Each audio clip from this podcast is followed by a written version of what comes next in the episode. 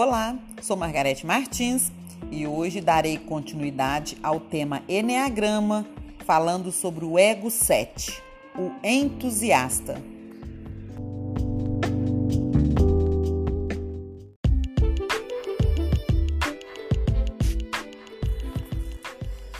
O Ego 7 são especialistas em ver o lado bom de tudo, transformando as experiências ruins em oportunidades de aprendizado são cheios de energia e têm desejo de liberdade.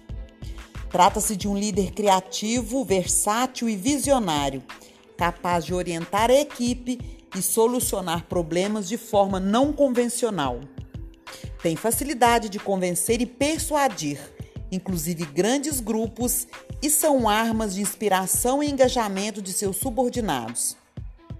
Como lidam com várias coisas ao mesmo tempo e têm muitas ideias, podem confundir seus colaboradores que às vezes se sentem desorientados sem saber qual tarefa dar atenção.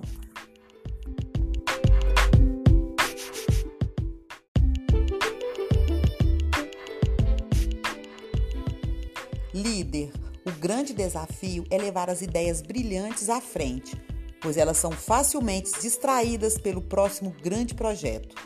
Fique ciente disso, priorize e concentre seus esforços, concluindo o que iniciou. Como o ego 7 não quer ter contato com a dor e dificuldades, pode levar, pode deixar assuntos importantes e desafiadores de lado. Pontos positivos: criatividade, flexibilidade e otimismo. Pontos a desenvolver: tem dificuldade em manter o foco e a rotina, quando a atividade deixa de ser interessante.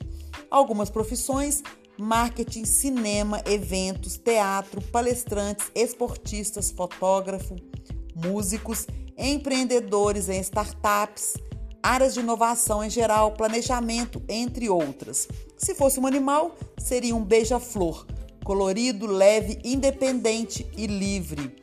Se fosse um país, seria o Brasil, um mix de culturas, com sua alegria e flexibilidade para dar um jeitinho nas coisas.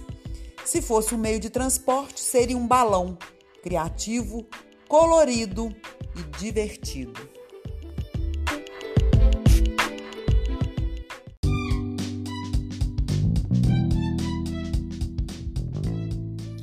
O autoconhecimento é um caminho incrível que ajudará você, líder, a olhar para dentro e também se conectar com sua equipe. Lembre-se que não existe ego bom nem ruim, todos são incríveis e têm seus pontos fortes e a desenvolver. Até mais, grande abraço!